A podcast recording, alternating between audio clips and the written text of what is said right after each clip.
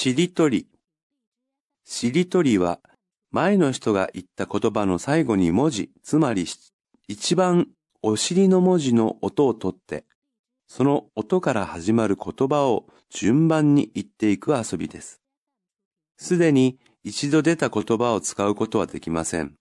また、三文字の言葉、動物の名前などと条件をつけて遊ぶ場合もあります。日本語には、んで始まる言葉がないので、最後がんで終わる言葉を言うと、後を続けることができません。そのため、んを言った人は負けになります。言葉。